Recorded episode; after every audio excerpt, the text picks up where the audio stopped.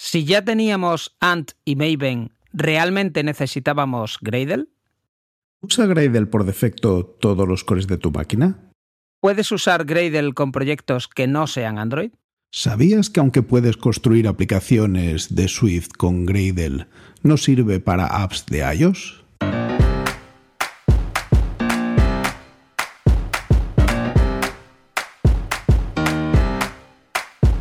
Bienvenidos a Unicode U00D1. El podcast para desarrolladores móviles y no tan móviles patrocinado por Realm MongoDB. Yo soy Diego Freniche. Y yo soy Jorge Ortiz.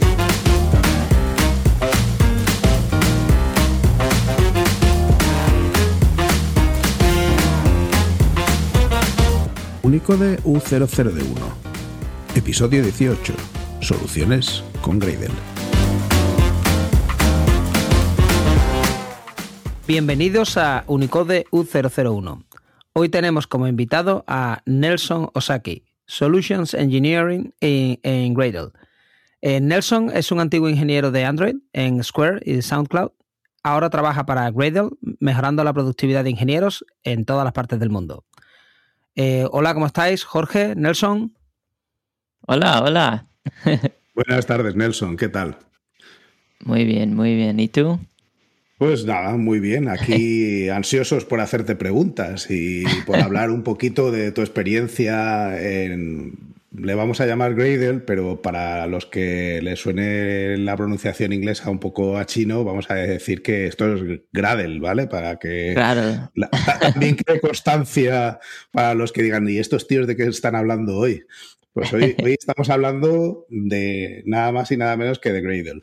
Y, y yo creo que estaría bien empezar porque tú que eres el que sabes de este tema, no como nosotros, que nos dijeras qué es y para qué sirve Gradle. Sí, ah, bueno, Gradle es un build tool ah, que se usa para, para construir Java, Android, otras lenguas también, Kotlin, lo que sea. Puedes construir tu proyecto, hacer pruebas y, y es también automatización del proceso de construir y desarrollar software. Y, te voy a hacer una pregunta muy, muy, muy indiscreta de salida. Eh, yo sé porque en algunas charlas los de Google eh, han contado que ellos usan otra herramienta eh, para, algunos, para algunas aplicaciones que ellos crearon, una herramienta propia. ¿Cómo fue, si sabes la historia, que se plantearon eh, cuando montaron Android Studio escoger Gradle como la alternativa de construcción automática que nos estabas describiendo. Sí, es una buena pregunta. Bueno, en esa época el Bazel, ese el útil que se usa en, Google, no era open source. Bueno, eh, en Google ah, eh, lo que ellos usan se llama um, Blaze. Entonces cambiaron las letras y hicieron una versión open source de Blaze que se llama Bazel. En esa época era closed source, entonces no, no había otras opciones. Y entonces escogieron, bueno, eh, en esa época los estaban construyendo Android con Maven o Ant o Eclipse, lo que sea, y entonces decidieron de, usar Gradle porque es más rápido y tiene más posibilidades de automatización y hacer tests y todo el proceso.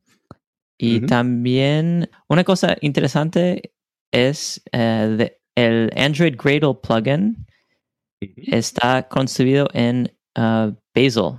o sea, el Gradle plugin se construye con Bazel. o sea, que para los que, porque Tú has hecho desarrollo Android, Diego también y yo también un poco, pero para aquellos que estén menos metidos, al final la herramienta de automatización que es capaz de construir tus aplicaciones eh, necesita para integrarse con el Android Studio de un plugin, que es el que tú estás describiendo, el, eh, el Android Gradle plugin, y ese no se construye con Gradle, se construye con la herramienta que Google usa internamente. Son unos campeones. O sea, no, tiene otro nombre.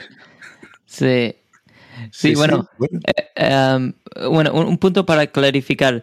el Android Gradle plugin no es para integrar con uh, Android Studio, es solamente para integrar con Gradle. O sea, es un plugin que, um, que, que, hace que puedes construir proyectos de Android en, en, el tool de Gradle. Lo puedes usar también del command line, eh, pero hay otro plugin que es el uh, Android Studio o IntelliJ Gradle plugin que, que ajusta todos los botones y Memory Analyzer y todas esas funciones en, en, en Android. El, el, plugin de Android lo que hace es que te da la estructura de tu proyecto, o sea, te ayuda cuando tú creas el proyecto, ¿no? Y es el que te da ya, pues, dónde van todas las carpetas de testing o las carpetas de tu código. Lo que pasa es que como estamos ya tan acostumbrados a usarlo desde dentro de Android Studio, muchas veces ya unes el desarrollo Android, ¿no? Con el desarrollo Android Studio, aunque cierto es que cuando lo corres dentro de un servidor de integración continua, pues claro, no, no estás ejecutando Android Studio, lo estás ejecutando eh, directamente. Pero yo tengo, yo tengo una pregunta. Eh, lo digo porque habiendo, habiendo usado Make en C y habiendo usado Ant y Maven con Java, ¿era necesario construir eh, Gradle? Eh, ¿Y era necesario construir Bazel? O sea, ¿era necesario crear nuevas soluciones si ya teníamos Maven y ya teníamos Ant? O sea, ¿qué aporta Gradle sobre estas soluciones? Sería la pregunta. Sí, bueno, um, Gradle hace que todo el proceso sea un poco más fácil. Bueno, e, es, el goal. Por ejemplo, Maven uh, al principio tenía este concepto de tener una estructura del proyecto que si quieres construir un proyecto de Java, lo pones los sources en src slash main slash java y entonces así no, no tienes que, con Ant, tienes que especificar cada folder, cada, um, donde pusiste los test sources, donde pusiste eso.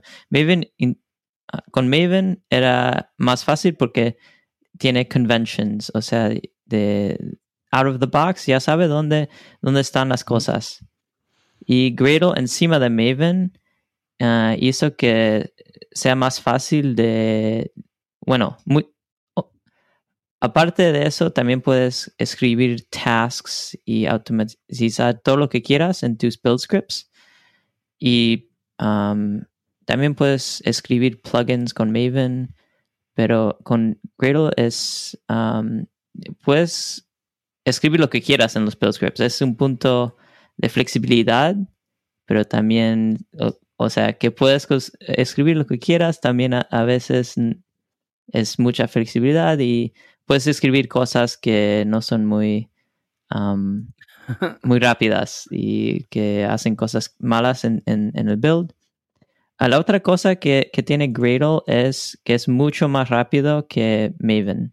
Por ejemplo, Maven no tiene up-to-date checks. Eso quiere decir, si ya construiste algo, lo tienes que construir cada vez con Maven. y también Maven no tiene un build cache. También quiere decir que si borras y haces un clean build en Maven, vas a tener que construir todo como si nunca lo hubieras habido construido.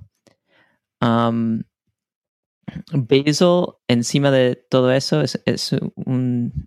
Bueno, funciona de, una manera un poco diferente.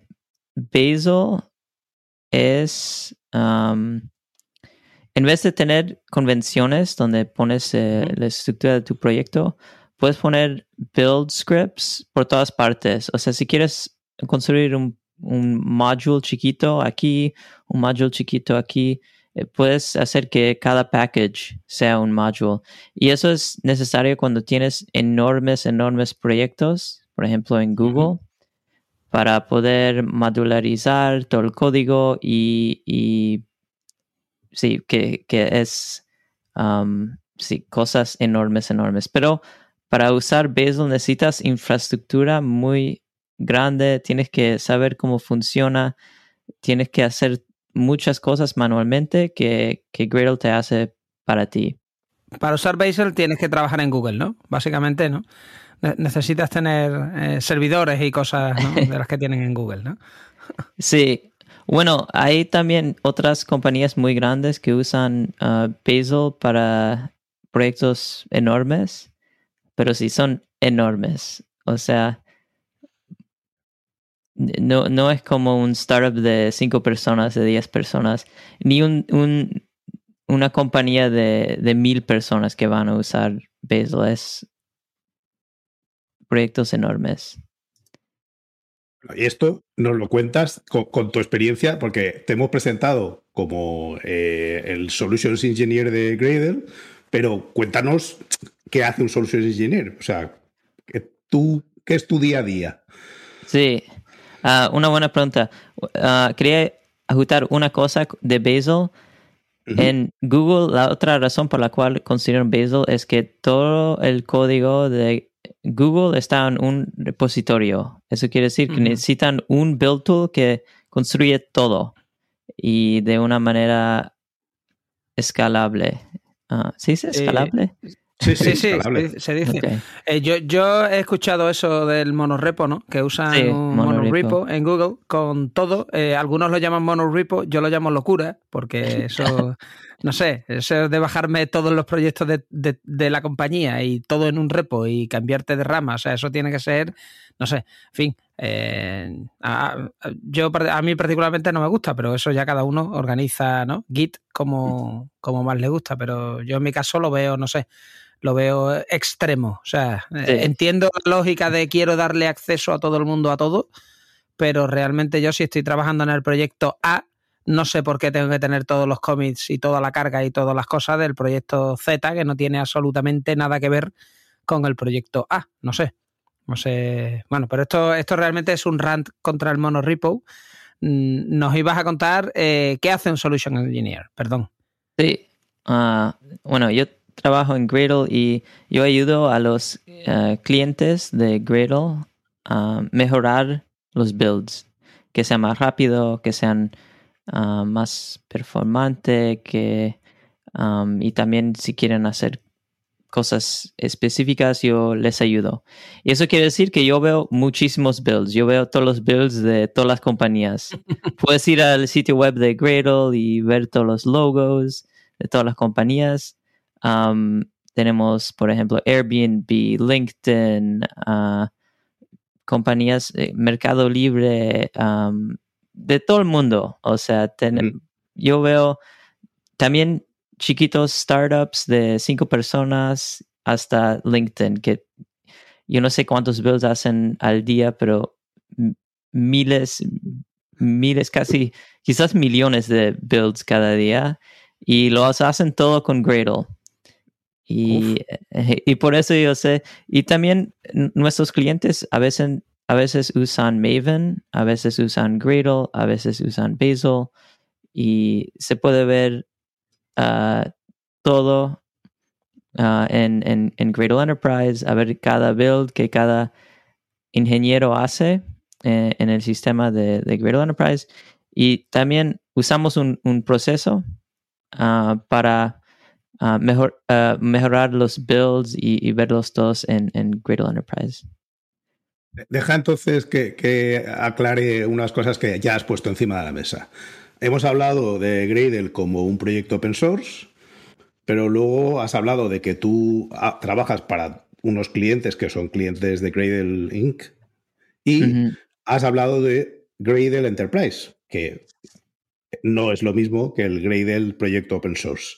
¿Podrías distinguirnos en dónde entra cada, cada pieza de ese puzzle?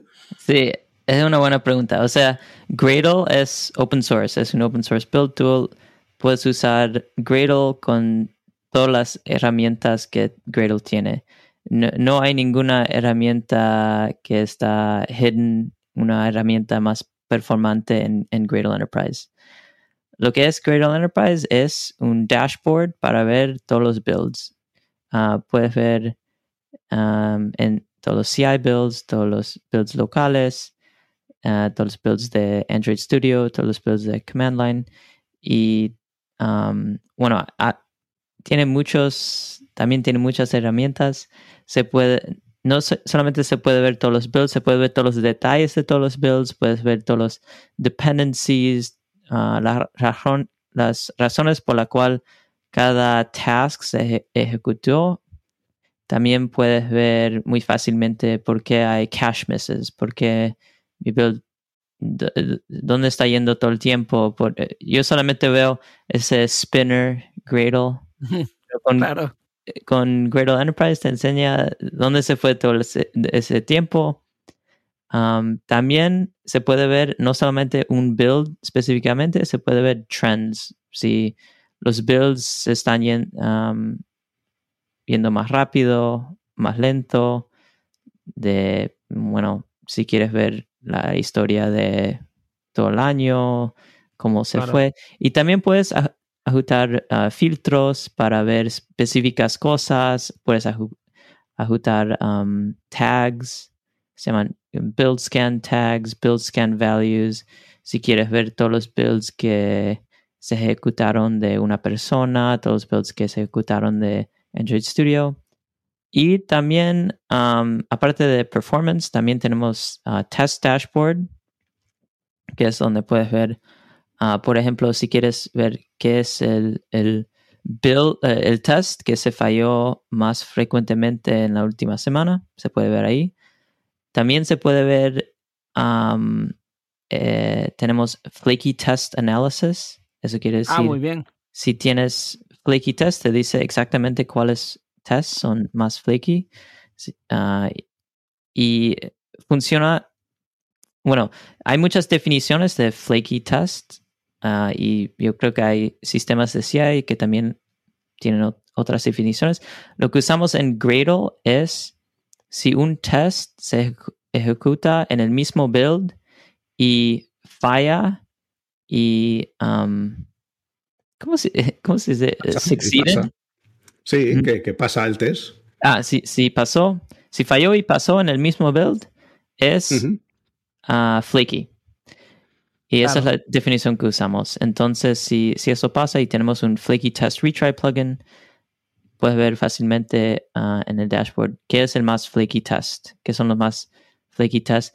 Y también en el dashboard puedes ver como otros datos, por ejemplo, si pasó en JDK 9 ah, el flaky test, si pasó solamente en Windows, si pasó solamente a una persona, si pasó a una máquina, um, puedes ver el porcentaje de flakiness en cada sistema.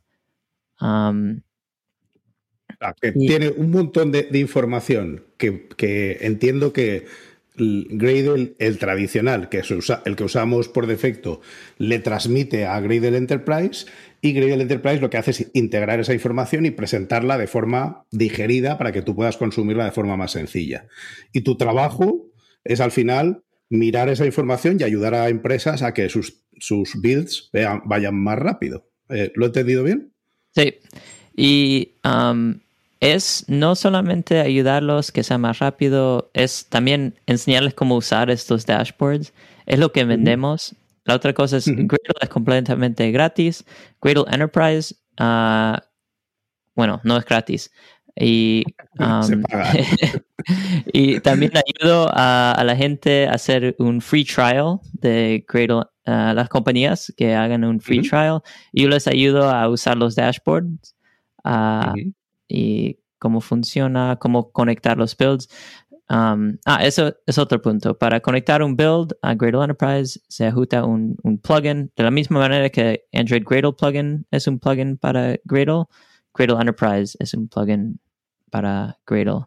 Y, um, y al fin del build transmite la información que, que, que había en el build. Entonces, mirando esa información, eh, puedes saber quién hizo el commit que rompió el build o quién hizo el commit que rompió los tests, ¿no? Sí. Eso, eso sería peligroso para mí, porque aparecería siempre ahí, Diego rompió el build, ¿no? Diego es el culpable. aparte de, la, la, información que captura, esa información se captura en la sede de las empresas que o lo hosteáis en la nube en algún sitio, se ejecuta esto como un servicio cloud, se ejecuta en, las máquinas de la gente que, de las empresas que estábamos hablando. Eso, esa parte cómo funciona. Sí, eh, es una buena pregunta. Hay, dos partes. Hay eh, el Free Build Scan Service, que pues todo el mundo puede usar y eso transmite la información a, a Gradle. Tenemos servers y, y va a scans.gradle.com. Ah, para las empresas es muy importante no transmitir la información afuera. Tenemos muy, muy grandes clientes con mucha información privada que no quieren compartir. Para todos los clientes de Gradle Enterprise, tenemos, eh, ellos lo, lo, tienen adentro de, su compañía. Todos los datos son, son para ellos. Y nosotros no recibimos ningún dato de, de, de Enterprise de, estos clientes. Um, pero también tenemos unos cuantos open source instances de Gradle Enterprise. Por ejemplo, um, tenemos uno para el Spring Project, tenemos uno de Gradle. Entonces, si vas a ge.spring.io, puedes ver todos los builds del proyecto de Spring, Spring Boot, Spring Framework, todo eso. ge.gradle.org, también para ver todos los builds de los ingenieros aquí en Gradle. Ah, vale, vale. Y entonces, una vez que tú has visto, como has dicho antes, muchísimos proyectos de muchísimas empresas, ¿tú cuál dirías que son las tres metidas de pata que la gente comete que hace que sus builds vayan más lento? Las tres cosas que todo el mundo cae. Esa es una, buena pregunta. Depende, es que, es que hay tantos diferentes proyectos, a veces no, no es la misma. Bueno, sí, igual te he pedido casi a bote pronto demasiado, pero ¿hay alguna cosa que tú veas que se repite, aunque solo sea una, de forma frecuente entre las lo que hace que vayan los bits más lentos? Mm. Depende. Yo creo que para los proyectos de Android, a veces usan eh, el Remote Build Cache, um, pero no saben que a veces hace que el build sea más lento. O sea, no puedes solamente aprender un build cache y que sea un remote build cache. Eso quiere decir que hay un build cache que no está en tu computadora, que tú recibes los datos de que el CI system ha transmitido al remote build cache. Y bueno, la, cuando recibes los datos, ese proceso de recibir tiene que ser más rápido del proceso de reconstruir ese task o eso. Entonces, es muy a menudo que la gente no sabe que ese proceso a veces es más lento. Y con Gradle Enterprise puedes ver um, cuáles builds son más lentos, más rápido con, con el Remote Build Cache. Um, a veces vemos, vemos que CI es más rápido, local builds son más lentos y ayudamos a los clientes a, bueno, a ver por qué ayudarlos. Es una cosa. A veces, bueno, si no están usando el build cache, se puede hacer aprenderlo para que sea más rápido. Um, ¿Qué más? A veces eh, hmm. Es una buena pregunta. Yo no, yo no he pensado eso. A veces hay cosas como no, no están usando el parallel flag en Gradle porque no está prendido um, cuando normalmente, pero tiene que ajustar uh, org.gradle.parallel equals true al build y, y si, no está prendido, o sea, solamente va a usar un core y eso va a durar mucho tiempo. ¿Y por qué esa es la opción por defecto? Porque, mm, ¿Por qué está puesto solo a un core si no le dices nada? Sí, creo que eh, es por razones históricas, pero a veces, por ejemplo, proyectos tienen tests de, eh, y si tienes un multi-module build, los dos tests no, no pueden ejecutarse al mismo vez. Es, también es muy bueno si tienes Docker containers. Si estás corriendo tests en test containers, Docker containers, a veces no, no puedes correr dos Docker containers a la misma vez o, o si tienes un, un, database que estás compartiendo entre los tests, a veces no, pero así 95% de los casos se puede prender y todo sirve. Bueno, pues o sea, con ese flag yo sé que hay muchos que cuando estén escuchando esto van a decir, espera que me acaba de hacer feliz Nelson. eh, Qué bueno. Van a ir corriendo, sí, sí. Sí, sí.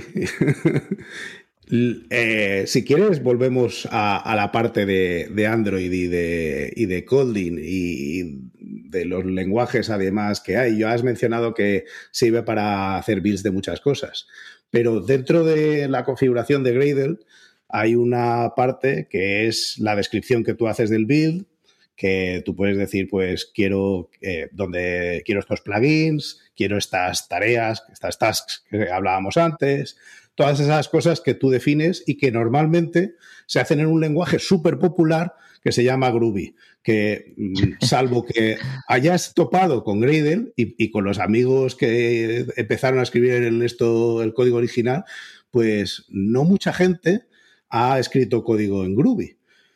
Eh, déjame que te haga dos preguntas muy sencillas. ¿Por qué fue Groovy el lenguaje elegido, si es que conoces esa historia?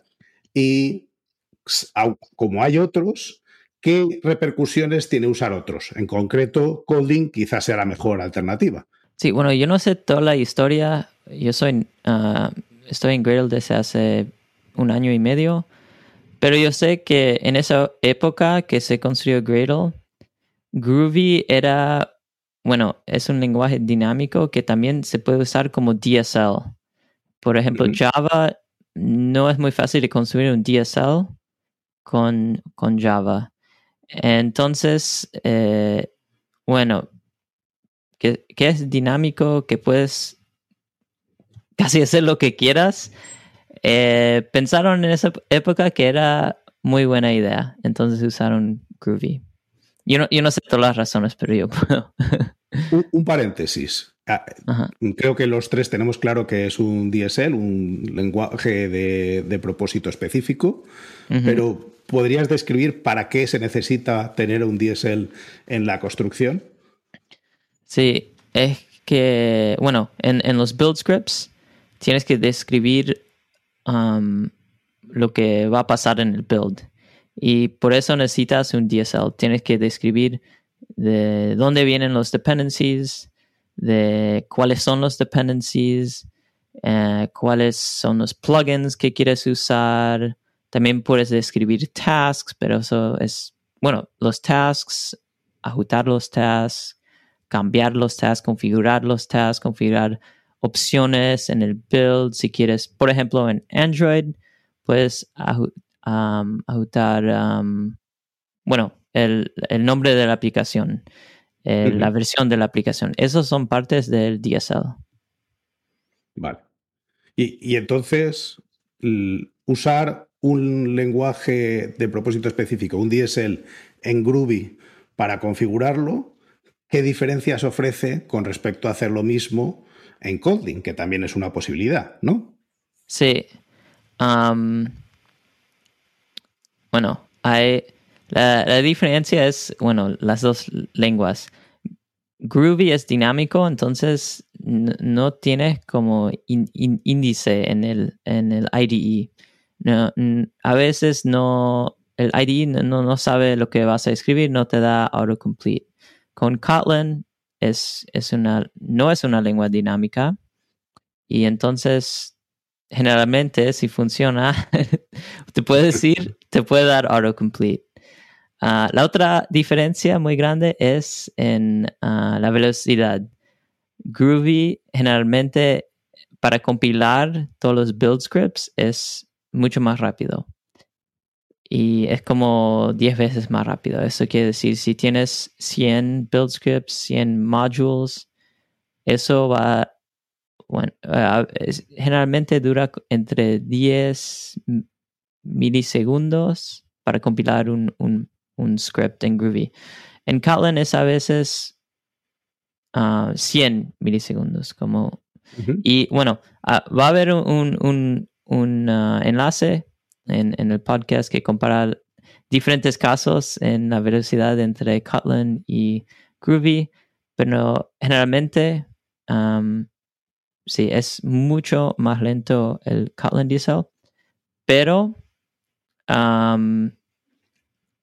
se va a mejorar eh, en el futuro. Bueno, dos cosas. Ya que has compilado los build scripts, no los tienes que compilar otra vez. No tienes que compilarlos en cada build. Una vez que se compilan, sí, ya están en el cache. Pero si no estás usando el cache, o por ejemplo en CI, si no estás copiando el cache a cada build, vas a tener que compilar eh, los build scripts en cada build. Y yo he visto builds, a veces dura más que un minuto para compilar los build scripts. Y eso es demasiado tiempo. Um, en el futuro queremos mejorar eso. Um, hay, um, bueno, ya, ya hemos mejorado el proceso de compilar eso. En el futuro, con el compilador más rápido de Kotlin, se va a mejorar, que viene en en el futuro, bueno, ya, ya han dicho por muchas versiones que va a venir, entonces no voy a decir una versión, pero en el futuro va a venir. Y em, la otra cosa que va a mejorar eso es, um, se llama Project Isolation. Eh, eso quiere decir que todos los proyectos um, son completamente independientes en, en Gradle. el problema ahora es que un proyecto puede tocar otro proyecto y así todos los build scripts se tienen que compilar de Um, en, en, una manera serial. Uno tras el otro. uno tras el otro. Claro. En vez de uh, compilarlos en, en paralelo. Sí. Eh, con Project Isolation va a ser que se puedan compilar todos en, en paralelo. Vale. Y, y, entonces, o sea, más allá de eso, eh, para la gente que hace desarrollo en Colding sí que hay ciertas ventajas, porque al final son más están más familiarizados con el lenguaje y todo el mundo puede entender más o menos, dentro de que, como explicabas antes, pues es un lenguaje de propósito específico para la, construcción y hay que entender qué parámetro corresponde a qué cosa. Eh, eh, por lo menos la estructura del lenguaje te resulta mucho más familiar y cuando hay un error de compilación sabes más o menos eh, resolverlo antes que si es un lenguaje con el que no estás tan familiarizado como le pasa a alguna gente con respecto al Groovy. Sí. Sí, mucha gente quiere eso. Por ejemplo, en los proyectos de Android, todo el mundo está escribiendo Kotlin en el, source de la aplicación y también para usarlo para build script. Así no tienen que cambiar Ah, contexto todo el tiempo y es mucho más fácil. Y ya solo nos faltaría que Android Studio, que cuando te genera un proyecto, lo hace por defecto poniendo estos build scripts en Groovy, te permitiera generarlos en Coding y eh, fuera, digamos, que la solución, al menos si no la de por defecto, una que pudieras escoger cuando estás generando el proyecto, que ahora mismo, hasta donde yo sé, no ocurre. Eh, ¿Eso tenéis vosotros algo que ver? ¿Va a ocurrir? ¿Es solo cosa de Google? Sí, es una buena pregunta y, ah, creo que mucha gente quiere eso. En, este momento no es ah, posible Ah, porque no es suficientemente rápido el Kotlin para recomendar. Y también la experiencia no es muy buena a veces porque autocomplete a veces no funciona. Entonces queremos mejorar eso. y cuando todo... yo, no sé los planes para tener eso como opción. Eso debería ser opción. Pero para hacerlo um, la, opción default um, tiene que ser tan rápido como, como eh, el Groovy. Um, y eso quizás con Project Isolation, el compilador más rápido que viene, puede ser que sea. Pero Google es, están siempre preguntando para mejorar la experiencia y todo eso y, y va a venir. Yo, creo que Diego está con, unas ganas locas de preguntarte cómo usar Gradle para otros entornos que no sean Android, ¿no? pues sí, por ejemplo. Por ejemplo, o sea, ¿hay vida con eh, Gradle más allá de Android? O sea, ¿lo veis usado en proyectos que no sean Android? Con otros lenguajes como puede ser, yo que sé, Clojure o Scala o para hacer backend, para hacer otras cosas? Sí, se usa para muchísimas cosas. Yo creo que Android es el caso menor de, de Gradle. Um, por ejemplo, Spring, Spring Boot, uh, todos esos backend frameworks se usa Gradle. Uh, también se puede compilar Scala, Java, um, bueno, Java. Muchos proyectos muy grandes de, Java usan um, Gradle. Y también tenemos muchos, bueno, open source proyectos. Um, bueno, estoy pensando test containers, um, bueno, bastantes cosas así. Y uh, otras lenguas también se puede compilar todo. Um, Node, JavaScript, esas cosas también yo los veo muy a menudo. Y uh, Python también. ¿Qué más? También se puede usar para Swift. Gradle tiene built-in Swift support. No tiene support para iOS, pero sí tiene Swift. Hay compañías muy grandes que usan Gradle para compilar Swift. ¿Qué más tiene? También se, puede usar para C, C++, pero no funciona muy bien ahora. Pero hay third-party plugins que son mucho mejor para compilar C en C++. ¿Y qué más? Bueno, sí, hay, otras cosas también. Siempre puedes construir un plugin para compilar la lengua que quieras. Y yo tengo ahora otra pregunta. Vamos a ver. Nosotros eh, con el SDK de Realm eh, recibimos siempre una queja que siempre es la misma y es el SDK de Realm es muy grande, ¿no? ¿Vosotros la queja que recibís siempre con Gradle es ¿es lento o hay otras quejas? ¿O todo el mundo cuando te ve en una conferencia o en algún sitio te dice Gradle es lento? Sí. O sea, ¿qué, ¿qué, es lo que os dicen a vosotros? Sí, nos dicen que es muy lento, que no lo entienden, que es misterioso. sí. Bueno, la queja más grande que es muy lenta es solamente de los ingenieros usando Kotlin. Gradle es muy rápido, Kotlin es muy lento. Eso es el ah. problema. Shots fired. Sí. Bueno, es que eh, sí, bueno, están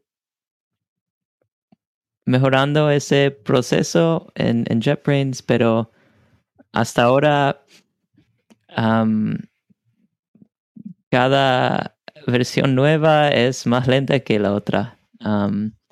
y espero que no sea el caso en el futuro, pero hasta ahora Kotlin es, es la razón por la cual todo es muy, muy, muy lento. Porque tenemos, bueno, en, en, en el blog de, de Gradle tenemos como una comparación entre Kotlin y, y, bueno, no, no entre Kotlin, entre Maven, Bazel, Gradle y... Ah. No me acuerdo, pero sí, Gradle es más rápido en la mayoría de los casos, pero esa comparación era con, con Java. Con Kotlin, bueno, con Kotlin también con las eh, con Maven, Gradle, Bazel, todo sería muy, muy lento, no, no hay diferencia, pero hay, hay muchas cosas que Gradle hace. Por ejemplo, um, compile avoidance. Eso quiere decir, si, si cambias solamente una cosa, uh, a, uh, non-ABI change, eso quiere decir que no cambiaste el interfaz de, de un module, no va a compilar ninguna otra module en, el build, solamente eso. Y bueno, eh, en, con Kotlin no tiene eso. Eso quiere decir, no importa el cambio que hace, va a tener que compilar todo el proyecto. Todo, claro. Y bueno, no todo, no, no tiene que compilar cosas que no tienen dependencias a eso, pero todas las dependencias tienen que recompilarse. Eso es lentísimo. Cuando tienes proyecto enorme, tener que compilar todo otra vez es, es um, horrible. Claro, yo, creo que eso es una consecuencia en parte de la, inferencia de tipos, ¿no? Que, tiene Kotlin o que tiene Swift, ¿no? En cuanto que tocas en un sitio y en otro sitio tú estás infiriendo el tipo, o sea, no, no es explícito, el compilador tiene otra vez que volver a decir, oye, pues han cambiado algo allí y yo dependía o pensaba que esta función tenía este tipo, si han tocado en esa función, ha cambiado el tipo o no, y ahora tiene que ponerse a compilarlo todo, ¿no? Y reconstruir otra vez todo, la tabla de símbolos y todo, para, para ver si las cosas siguen siendo como, como él pensaba. En Java esto no existe, porque tú en Java no hay inferencia de tipo. O pones el tipo o tienes un error de compilación. Entonces, claro, lógicamente el compilador es más rápido. mi, pregunta iba porque cuando tú compilas desde Android Studio, tú lo que ves es Gradle Building, ¿no? Y claro, Gradle Building está haciendo muchas cosas. Está ahí Building, claro, está llamando al compilador, está ejecutando los test, está haciendo un montón de cosas, ¿no? Pero claro, la culpa de que vaya lento no es de ninguno de estos, siempre es de Gradle, ¿no? Gradle Building, ¿no? Porque es Gradle el que está... Y claro, muchas veces uno no, no se da cuenta de que no, no, la culpa a lo mejor es que el compilador es lentísimo o que mi entorno ejecutando test es muy lento o, o que a lo mejor pues me tengo que cambiar de máquina, ¿no? Que supongo que estaréis un poco hartos de escuchar siempre Gradle es lento, ¿no? A veces no es Gradle, ¿no? La culpa no, la culpa no es nuestra. Sí. Bueno, un, punto para clarificar, Java también tiene um, type inference, uh, inferencia de los tipos. La cosa um, en Kotlin es que tiene inline functions. Java no tiene inline functions. Eso quiere decir que copia la función, el código que tiene en el lugar donde lo llamaste. Y cuando al hacer eso es muy difícil de Um, calcular el, interfaz de, ese módulo. Y por eso la cosa es, se puede calcular, hay muchos útiles para calcular el interfase de un módulo en, en Kotlin, pero ah, dura mucho tiempo. Y hasta ahora, calcular eso ha durado más tiempo que recompilarlo. Entonces, no vale la pena, pero están tratando de mejorar e-, ese proceso y en versión 1.6.20 uh, Kotlin va a tener um, compile avoidance por la primera vez. Va a ser experimental, pero no saben si va a ser mejor o peor uh, de velocidad hasta que no lo prueben en todos los proyectos que, que son susceptibles de mejorar, pues al final no. A, lo mejor encuentras un porcentaje que, que resuelve cosas, pero luego otros en los que empeora. Seguramente. Es eso, hasta que no lo pruebes en, de campo, ¿no? O sea, que hagas una prueba de verdad, no, no lo vas a saber. Oye, una cosa que has dejado en el aire y que mm, a mí me ha hecho pling cuando lo has dicho, que es, eh, puede compilar proyectos en Swift, pero no sirve para eh, hacer aplicaciones de iOS. ¿Por qué? ¿De dónde está la diferencia entre hacer un proyecto de Swift, que sí, que entiendo que no tiene los recursos y tal, pero qué, pieza falta ahí para que eso funcione? Eh, es una buena pregunta y yo no sé todas las respuestas, pero Apple es una compañía que le gusta controlar todo. Y para construir una aplicación de, de iOS necesitas certificados, necesitas poder publicarlo al App Store y todas esas cosas. Si quieres hacer una aplicación de Swift y correrlo en tu computadora, no necesitas que Apple um, o distribuirlo por el App Store o esos iOS certificates que necesitas para poder ponerlo en un iPhone. Y bueno, sería posible para Gradle construir todo un proceso de, de compilar aplicaciones de iOS, pero el próximo día Apple podría cambiar el sistema que no, funciona, no funcionaría más con, con uh, Gradle. Entonces, no vale la pena. Bueno, hay que, hay que hacer un partnership con, con Apple para hacer eso. buena suerte. sí. Diego, ¿queda alguna pregunta que nos hayamos dejado por ahí? Que, que yo sé que tú... No, no, eh, eh, estabais hablando un poco de si realmente Gradle, ¿no? Hacía, era un poco el Fastlane, ¿no? De, en el mundo, si se podía usar, ¿no? Como Fastlane, pero realmente la, siguiente eh, pregunta es ¿qué hay en el futuro de Gradle y de Gradle Enterprise? Quiero decir, aparte de mm. hacerlo más rápido, ¿qué, ¿qué, cosas tenéis preparados ahí para, ¿no? para el desarrollo en general, no solo Android, sino para todos? ¿Qué tendrías por ahí? Ah, es una buena pregunta. Por Gradle, bueno, hay muchas cosas, estamos trabajando en muchas cosas. Queremos, por ejemplo, mejorar la experiencia en el IDE. Ahora estamos, ah, hay un nuevo puesto en Gradle para alguien que quiere mejorar la experiencia con el IDE, con Android Studio, con IntelliJ. también, bueno, Project Isolation, yo hablé de eso. Configuration caching todavía no está stable. Queremos que sea completamente estable para poder recomendarlo, para poder prenderlo de defecto. Um,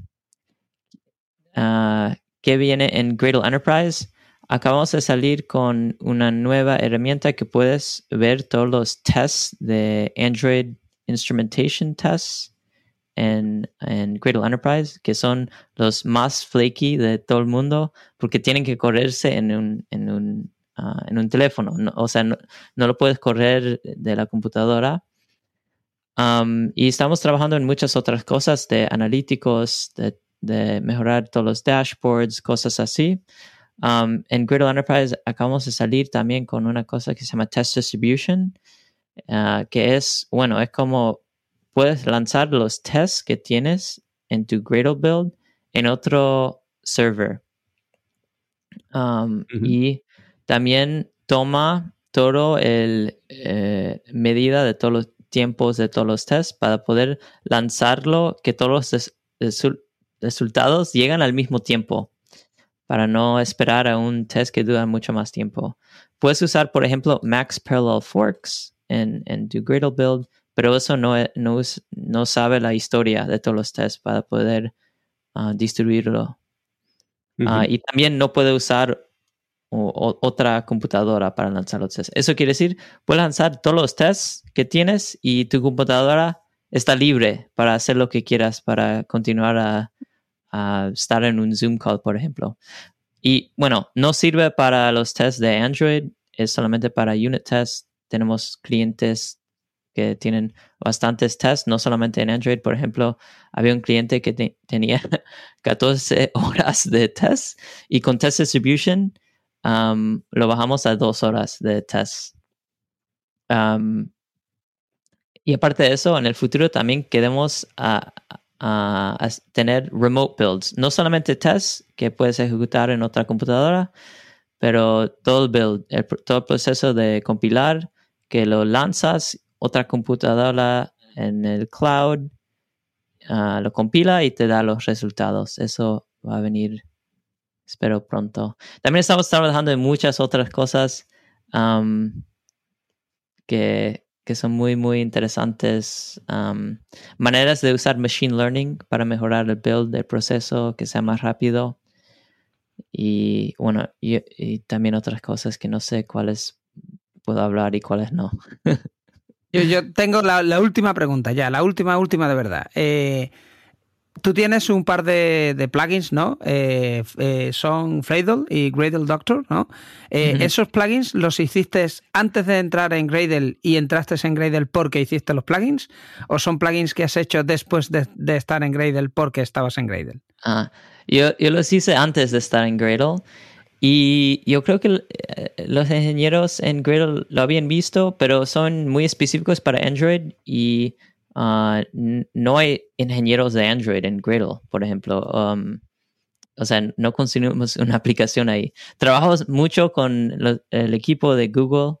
Ah, o sea, tenemos un, meeting cada dos semanas con ellos, pero sí, no hay ingenieros. Entonces, no, no creo que lo habían visto, pero sí, en mi resumen dice que yo construí unos plugins, pero la experiencia de haber hecho todos esos plugins me ayuda mucho para ayudar a los clientes también, porque todos los build scripts, todos los plugins que tienen, también a veces parte de mi trabajo también es mejorar todo el, eh, el, ecosistema de Gradle. Por ejemplo, cuando yo veo un plugin que tiene un cache miss o está haciendo algo raro, um, yo voy y mejoro el, plugin para el cliente. Y, si es open source, todo el mundo puede ah, usar eso. Si, si es, bueno, no, si es closed source, no, no puedo hacer nada. Aparte de dar recomendaciones. Claro. Pues vamos, yo desde luego he visto muchas cosas que no conocía de Gradle, así que muchas, muchas gracias, Nelson. Eh, gracias a ustedes. Para, para, otras, ¿no? Eh, ha sido un placer. Ha sido un placer. Mil, gracias por corregirme en, el, en la inferencia de tipos en Java. Se me había olvidado, efectivamente, que Java también hace inferencia de tipos por lo genérico. Eh, y nada, ha sido un placer. He aprendido muchísimo. Así que nada, en cuanto que podamos, nos volvemos a ver. Sí, muchas gracias por recibirme. Hasta otra. Hasta otra. Gracias por escucharnos. Si te ha gustado y quieres que podamos crear nuevos episodios, te pedimos que nos ayudes a difundir este podcast. Puedes decírselo a tus compañeros, retuitear cuando anunciemos nuevos episodios, suscribirte para que se descarguen los nuevos episodios automáticamente o todavía mejor, puedes ponernos una valoración espectacular en tu plataforma de podcasting. Si tienes sugerencias sobre cómo podemos hacerlo mejor o propuestas de invitados o contenidos, ponlo en un tuit incluyéndonos a Diego arroba de Freniche o a Jorge JD Ortiz. Te recomendamos atender a los meetups de Realm. Tienes el enlace en la descripción. Y si tienes dudas sobre Realm o MongoDB, puedes participar en los foros.